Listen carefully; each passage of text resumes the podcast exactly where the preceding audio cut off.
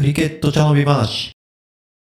このポッドキャストは日本クリケット界のベテラン2人がゆるくクリケットについて語らう番組です。不適切な表現が一部あるかもしれませんが、ご容赦いただければ幸いです。お相手は拓郎と旬です。よろしくお願いいたします。よろしくお願いします。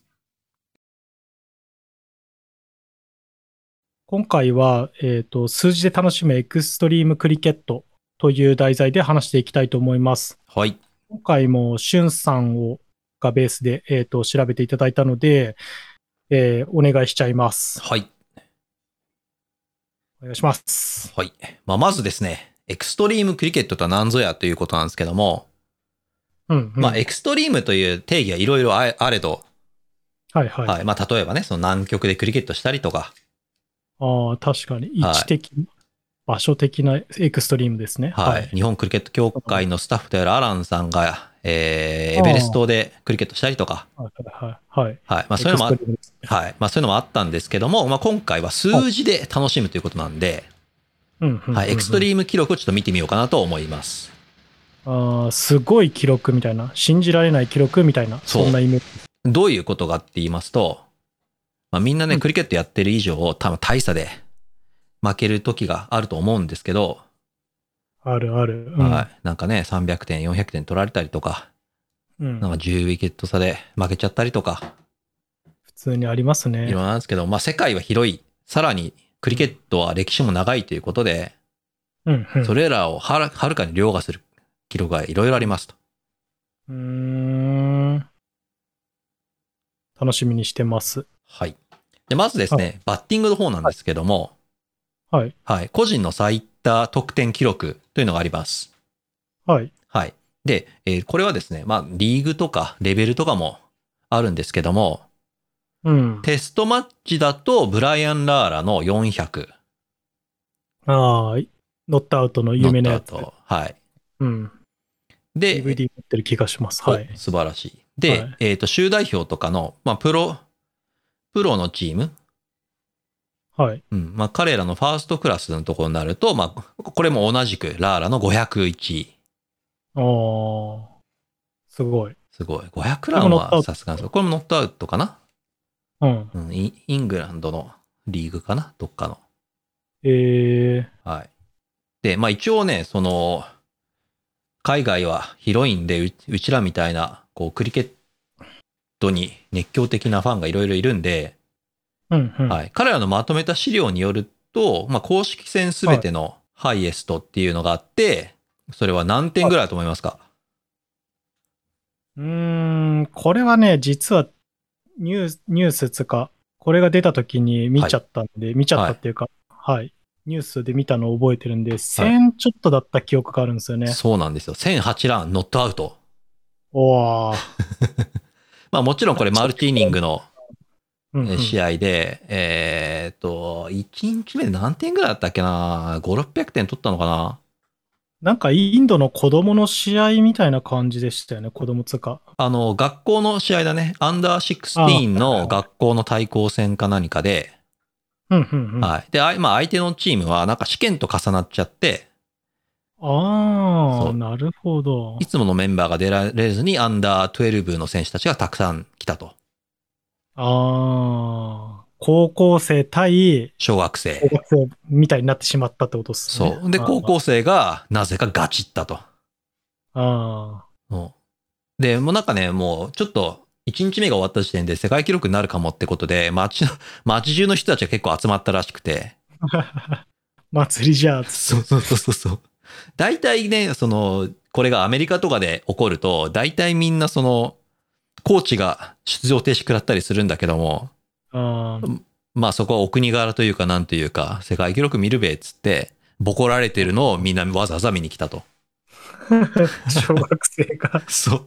高校生にボコられてボるコられるのをわざわざ見 に来た街そ街総出で。そうそうそう、スポーツマンシップとか知るかと。もうボコって、ボコるの見ようぜっつって言って、で、しかもこれ面白いのが、これ、1008ノットアウトじゃないですか。はい。だから、まあ、世界記録をもうとっくに超えてるんだけども、4桁までとりあえず行きましたと。そうっすね。僕の記憶だとその前の記録は600点台とかだった記憶があるのはいえーまあ、はい石像とかも立ってるんで、イギリスで。はいので、はもうこれ1000超え超えるじゃん。はい。でもまだ打ってんのよね。1008ってこと は。そうですね。そう1002から6打ったとかそういうのかもしれないけど、少なくとも1000は超えてるってことですそねうそうそう。999から6だって1005だ から、そうですね。よし、はい1000いったっつって、まだ打つかっつ って。デクレアはしねえ、まだ打つって言って、打ってたっていうのが、まあ、さらに面白い、面白ポイント加点そうっすね。はい、なんでまあいやこれはその、まあ、きもちろん本人もものすごいんだけどはい。あのそれをこう許す環境があるっていうのもまたすごいエクストリームだなっていう感じですね。うん。はいいや、うん、さすがに、寒っ つって、ね、うん、もうやめなよみたいな、なる感じがしますけどね。まあ普通まあうちらがこうちゃったら怒るでしょ。うんうんいや、すぐデクレアしなさいっていう。そうもうさっさとデクレアしてって言うけど、まあ、まあまあまあいろんなもちろんこれ対象が世界だからねうん。そういろんな確か、ボーリングサイドでもボッコボコにしてた記憶があ、そうそうう。そうそうそうそう。何乱差だっけな、最終的に。なんかすごい差で勝ってたけど。なんか10、10点くらいで抑えてたような気がするんだよな。そうそうそうそうそう。まあね、その、智弁和歌山対拝島二勝が試合したみたいな感じだから、まあそらそうなるわっていう。うん。うん。はい。まあ、これはバッティングでしたと。はい。はい。で、次はですね、ボーリングなんですけども、はいはい。はい。これ、まあテスまあさっきと同じようにテストマッチだと、うん。うん、1イニングで、えー10アウト、1人のボーラーが10アウト取るっていうのは、もう結構ね、数回達成されてます。はい。はい。で、全員スピン、スピナーによる、うん、記録なんですけども、うん。はい、イングランドのジム・レイカーと、インドの、うんえー誰だっけ 忘れちゃった。クンブレか。クンブレと、ニュージーランドのパテル。この前のやつですね。この前のやつ、3人とも、まあ、10ウィケット取ってて、まあパテルとかね、そのセカンドイニングも4ウィケット取って、14ウィケット取ったんだけども、うん。まあ、次の試合はスタメン落ちと。うん。だから結構打たれることは打たれたからねっていう。そうそうそうそうそう。だし、まあ、その、やっぱり、クリケットってね、その、ピッチとプレースタイルが結構うん密接に関わりがあるんで、まあ、そういう、そういうのも結構面白い記録だったなっていう。なるほどね。はい。で、まあ、これを、これは普通の記録っすよね。うちの記はい録です。で、えーこれはい1、二一イニングの話なんで、2イニング合計するとじゃあどうかっていう話です。ああ、なるほど。はい。い。で、これは、まあさっきも、えっ、と、一番最初に10ウィケット取ったジム・レイカはい。ー。はい。彼が 2, 2イニング目で、これも9ウィケットも取って、はい。もう19ウィケットという記録があります。うんうん。はい。で、まあテストマッチについては、これもアンタッチャブルって言われていて、まあこれ以上行くのはないだろうっていうふうにみんな言ってます。うん。はい。まあ、ないだろう。はい。はい。じゃあジと、ムレーカーってあれっす。うんはいジムレーカーってあれっすよね。なんか、突突然変異種じゃないけど、はなんか、その現代クリケットの始祖というか、みあたあいー、スピンのね。な、はい。そみうそたいうなそう。感じの人っすよね。そうそうそうそうそうそう。時代があんまよくわかんないけど、1848年生まれ、1915年に亡くなってる。ああはいはい。ぐみぐらいの選手らしいです。はい。じゃあ、じゃあと。うん。はい。これ公式戦に広げますと。ああ。はい。そうするとですね、えっ、と、20、1試合で20ウィケットはい。これね、結構います。うん。はい。うん結構いまして、で、21試合25ウィケットも結構います。うんうんうんはい。はい。えーで、えーさらにですね、 これ、えーこう。うんへ1イニング30ウィケットもいます。え。 1試合で。まあちょっとクリケットってスポーツは何かからはい。定義を解定義を考え直す必要がありそうですね。ははいい。で、これ世界記録なんですけども、はい。これはですね、えー34ウィケットの104ランです。はあ。はい。34ウィケットも取りました。一人で。 3イニング、4イニング制とか。残念ながら、まあ、クリケットいつの、いつの時代も最大 2, 2イニングなんで、ああ、そうなんですね。そうなんですけども、まあ、えっ、と、まあ、これ、いつの試合かって言いますと、うん。えっ、とですね、これ WG グレース11というチーム対、えーブリストルディストリクトというチームの試合でした。うーんはい。。時は1881年ですね。はい。はい。で、えっ、と、このグレース、えっ、と、ブリストルディストリクトというチームは、はい。えー28人のチーム。あーあ、ほん、ほんとだ。ははい。で、グレース11が12人でした。11だけど12人でした。あ。もう、ふ不思議なこともあるもんです試ね。合もあはい。ります。はいは い。はい。それで、えっ、と、WG グレースさん、これ、えー1イニング目で17ウィケットを量産しまして、はあ。はい。34オーバー、47ラン、17ウィケット取りまして、え ?34 オーバー。47ラン17 17 17ウィケットを取りましすごい。た。はい。で、セカンドイニングは、オーバー不明、ラン不明で17ウィケット。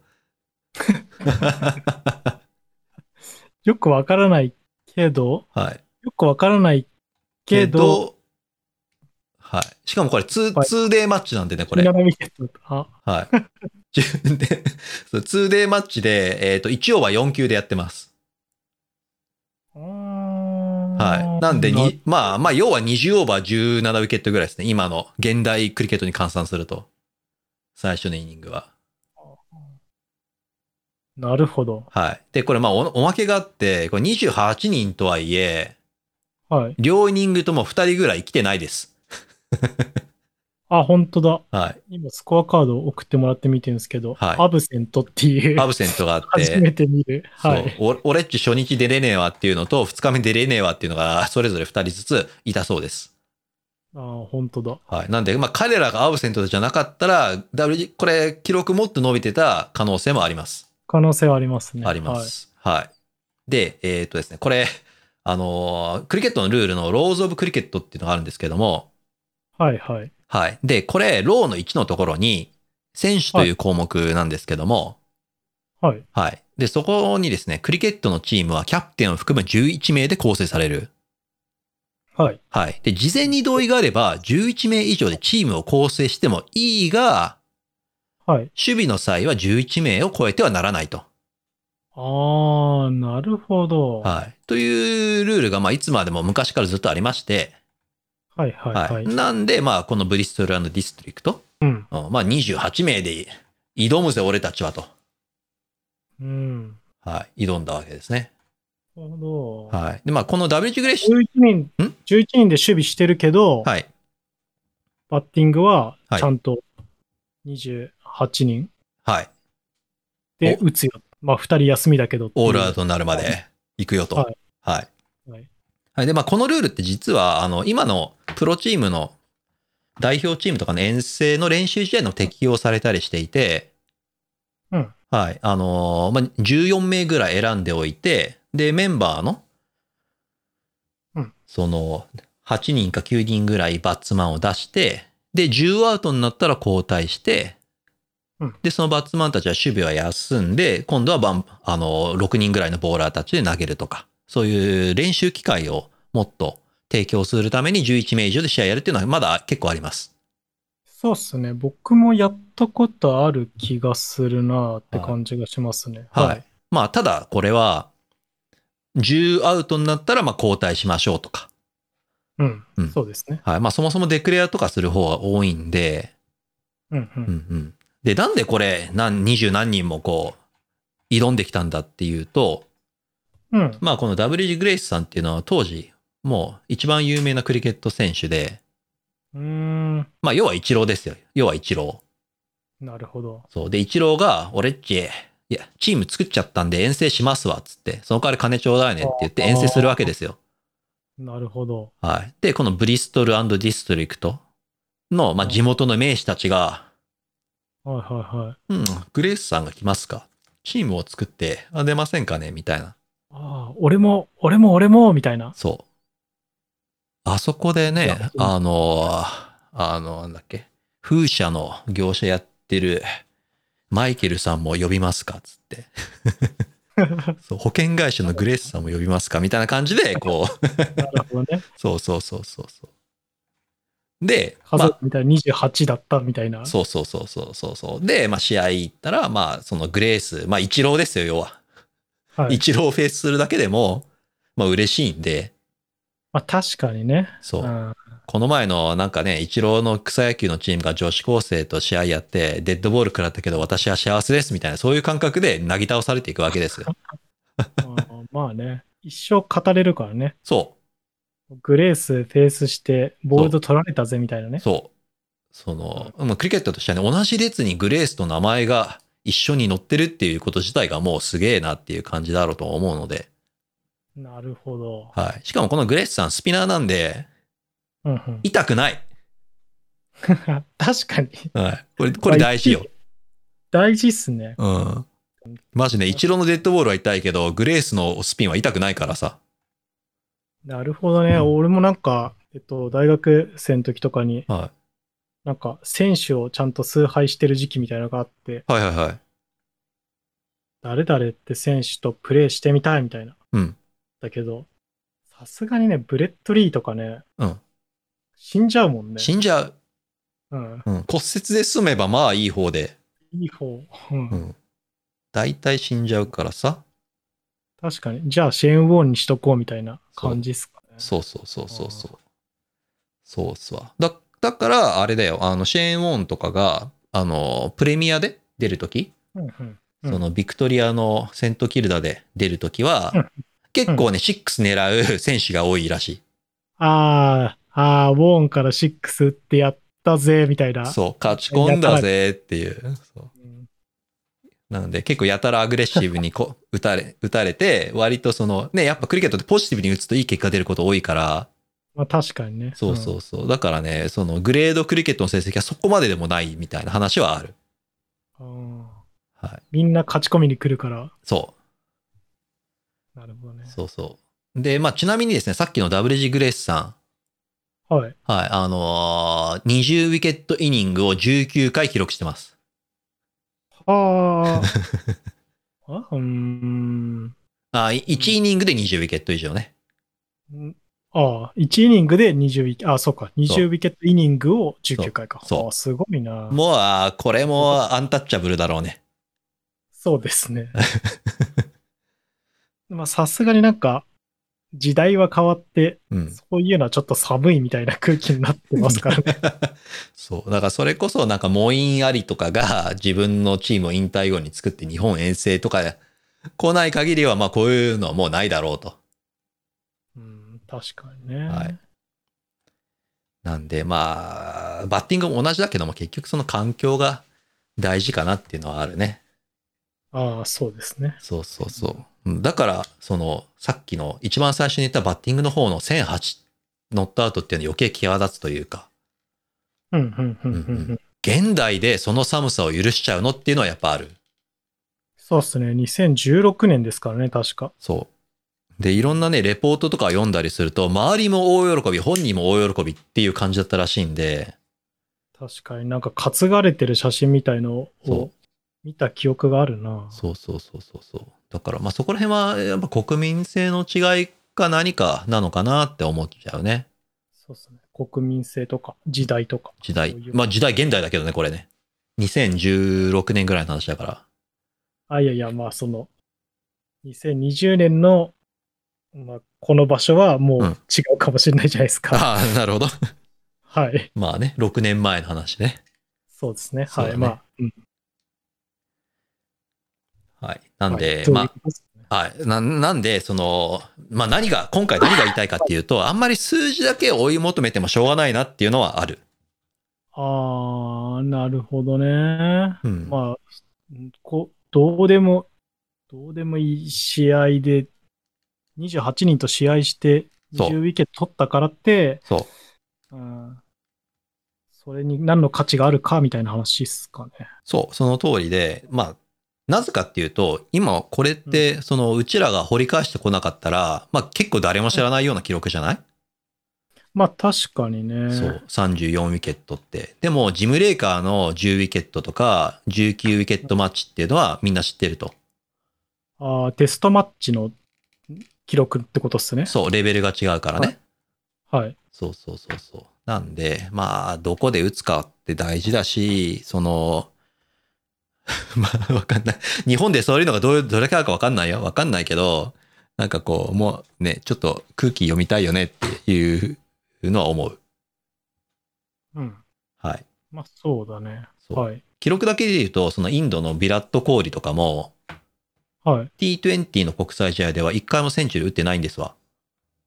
ああ、100試合近く出てるんでしたっけ確か。そうそうそうそうそうそう。それだけやっても、まあ、コーリー、まあね、誰が、誰誰がどう見たって日本の誰よりもうまい。そうですね。世界のトップ10でしょっていう。そうそう。なんなのにゼロセンチュリーなんで、別にそのね、じゃあ、君がバッ日本のバッターで、51回も打ってなかったり、100打ってなかったりしたとしても、それはね、その君の価値を落とすことでは断じてないから、う。うんん、っていう感じですね。なるほどね。まあ確かにね。はいあじゃあ、誰と試合、誰とどこで試合するか、いつ試合するかみたいなことが重要ってことか。多分ね、だからまあ日本代表だったらね、国際試合でハーフ打ったとかだったら、まあすげえなってなるけど、うん。その、じゃあ代表の資格がない人たちはい。そう。まあ、それだとまあ JPL とかが実質最高峰になるのかなとか思っちゃうよね。まあでもそう考えるうとん、。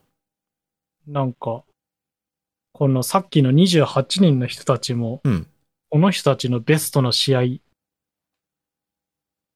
ベストのカテゴリーの試合だったら、うんまだ価値はあるんですよね。その人たちにとっては。もちろん、もちろん。すべては相対的だからね。そうですね。はい。うん。うんはい。で、そんなか、まあ、僕からはそんな感じですね。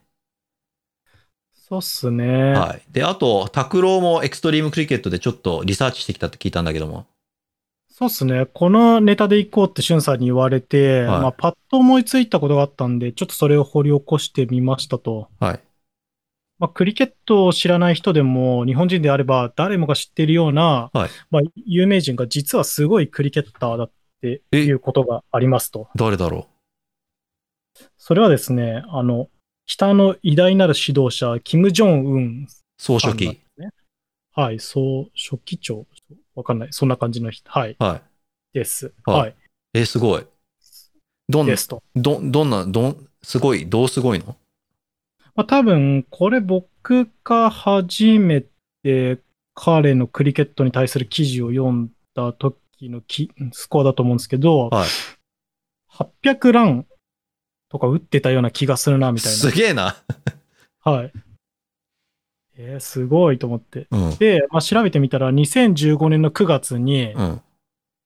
キューバ、はいはいはいはうんまあ、共産国同士のだからかなってわかんないけど、い。の試合相で手。にね、うん。 807ノットアウトを記録してるらしいですね。ごいね。まあ、カストロさんもクリケット好きで有名だったからね。うん親和性があるんですかね、共産みわたい な。からない。わかんないわかんない。まあ、はい2015年の、うあ、んさらに10月、だからさっきの試合の1ヶ月満たないぐらいだったかな。はいは同じくキューバと試合して、はいあこれキューバって書いてあるんですけどい、はい。はキューバのクラブチームなのか、キューバ代表なのかはよくわかんない。い。うん。はい。でも、キューバって書いてありました。はいはいはい。から、はえい。っと、1014ノットアウトを記録してます。総書 記。総書記すごいね。まあさっき言った、インドボーイを超えてるね。インドボーイの1008を超えているっていう。インドボーイ、あと、あと7ラン打っとこうよ。そうそう、シュンさんがさっき1000でやめとけみたいな話をして たから、やめちゃったのかもしれないですけね。あと7ラン。ああ、そっか。じゃあ、総書記1位だね。ど。そうっすね。でもさらにですね、ボーリングもすごいんですね。お、すごい。あの、恵まれた体格から。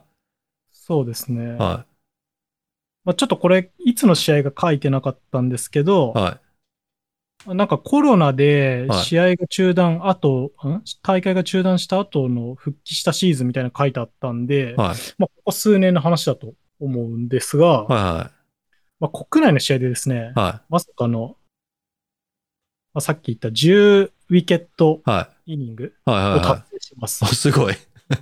かつ、はい取られたランはまさかのゼロです。やばいね。はい。まあ、とあるクリケットジャーナリストが、まあ、そのプレーを見たっていう、なんか、記事が、うんこうそう書評みたいなのがあったんですけど、はいはグレン・マグラーよりうんコントロールがあって、い。はい。スピードはジェフ・トンプソンとショワイバクターを掛け合わせたようなものだったと。 300キロ投げちゃうってことまあ、かちょ っと、コンバインコンバインの意味がよくわかんなかったですけスど、ピードはコンバイン、コンバイン足すしかないけどな。そう、うん、うん、すげえな、300キロ。 100キロ出るのかなってういう。ん。でも、ただですね、はい。記事にはですね、うん。まあ、彼のヒーロー、あ彼って、えっ、と、キム・ジョンウンのヒーローかつはいメンターでもある、はい。メンターってあれですか、コーチみたいなニュアあンあ、スまあ指導者みたいなね。指導者ですよね、うんはい。メンターでもあるワシーム・アクラムはい。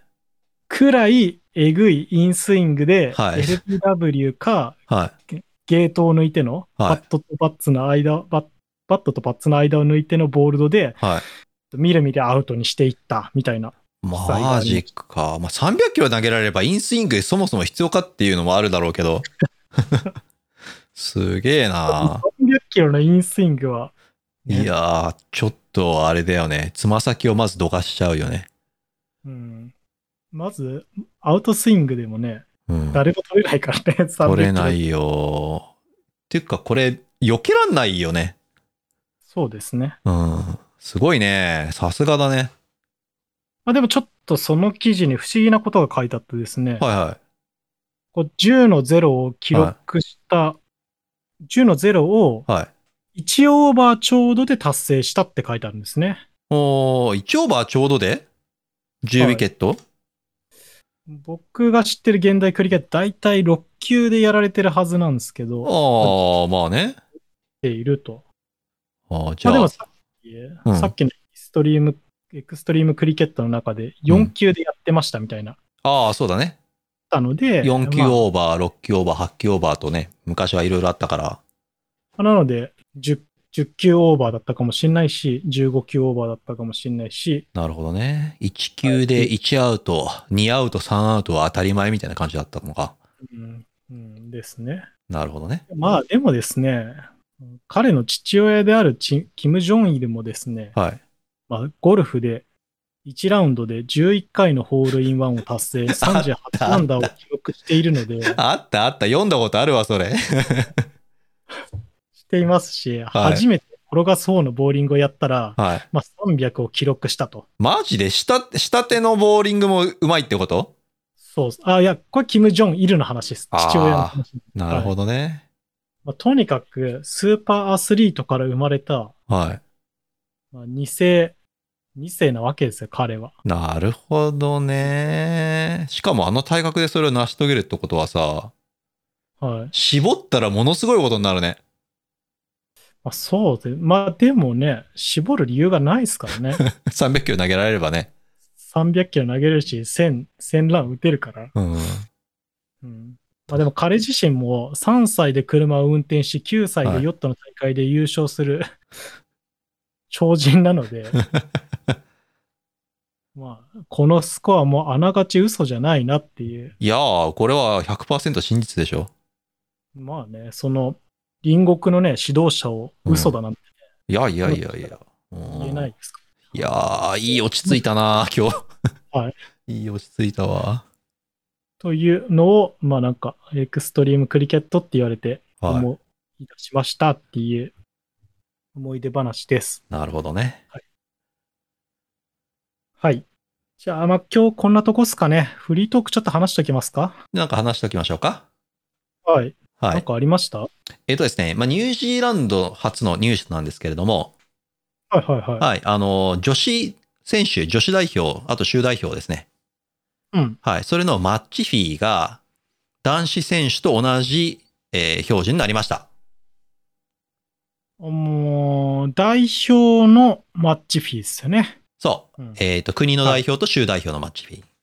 うんうんうん。なので、まあ、クリケットってそのマッチフィー、まあ、まあ国代表だったらどこでもあるのかなマッチフィーがありまして、1試合に出ると何万円とか、そういうのがあるんですけども、お給料っすね。はい。まあ、その、国とは、それとは別に年間の契約もしてるんで、年俸はの他に試合出れば出るほど、お金がもらえると。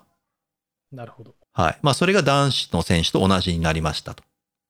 おーはい。で、まあ、その年間契約とかの額は一緒じゃないんで、まだまだ男子選手の方が多くはもらってるんだけども、まあ、す正しいステップを踏んでいるなっていう感じですね。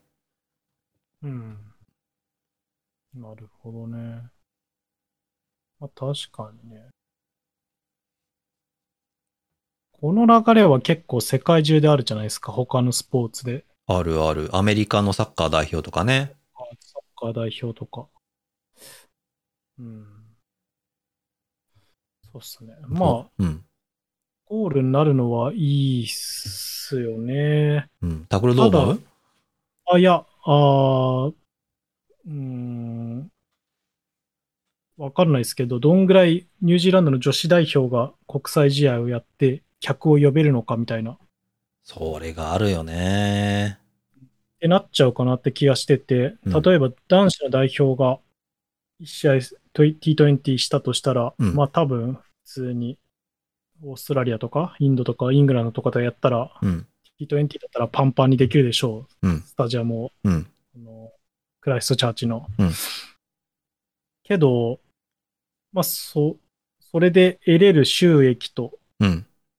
そこからマッチフィーが払われるわけじゃないですか。うん。うん。が、まあ、女子代表が、まあどっかの試合やって、うん。まあ、パンパンにできりゃいいですけど、そう。同じ金額のチケット代でパンパンにできれば、まあ、いいと思うけど、うん。なんか、別にいいけど、なんか、自ら破綻の道に進む可能性も考えといた方がいいような気はするんですよね。なるほどね。まあこれどっちかが、うん、だ男女どっちかが譲んないといけない話でさ、うん。両方ともイコールってないわけで、じゃあ例えばそのアメリカ代表のサッカーとか、なるほどね。うん、うんうん、だっまてあれなんかはもう断然女子代表の方がお金稼いでるわけだから、あ、確かにね。そう、今まで女子の方が少なかったこと自体が変で、うん、うん。そう、で、日本とかもじゃあね、その卓球とかだと、やっぱり女子の方が一桁ぐらい年収違うから、うん、うん。うん、っていうのもあるんで、うん。そう、多分その女子アスリートが稼ぎがちな、ね、その日本だと、こう、ちょっといまいちっていう感じはあるけども、うん。そう、そもそもね、その女性がスポーツみたいな感じで、昔からね、言われてきて、ハンデを背負ってきてるから、うんまあ、今回その、なんつうの、人気が追いつくまでイコールにするっていうのはな、ありかな、みたいなね。財政状況が許せば。そうですね。財政状況が許せばっていううん。のがあれば、なんか、できるだけイコールにした方がいいと思います。ね。これが財政状況が良くなくて、イコールにしちゃって、うんじゃあ逆に女子のマッチフィー高すぎて払えないから、そう。全部破試合綻みた組みいなませねん。。組試合組みませんみたいな話になると、そうまあそれ女子選手がマイナスじゃんみたいな。そう。もしくは感そじにもなるのよ、男子選手の方の給料を下げて、そうですね。で、男子代表が弱くなって、収入が下がって、共倒れみたいなね。うんまあ、みたいのはあるので、そうそう。まあ、もちろんそういうことを考えた上での、この、うんうん決断なんでしょうから、そんな浅はかな考えじゃないとは思うので、ね。いいニュースなんだと思います。はい。はい。まあ、今週まあ、、そうです今週はこんなとこかなかね。はい。OT クリケットとのコラボ企画やってます。詳しくは我々の SNS 等をチェック SNS 等をチェックしてください。補足ブログもやっていますので、そちらも SNS のリンクから飛んでいってください。解説してもらいたいトピック、ご意見ご感想は各種 SNS お便りフォームにて承っております。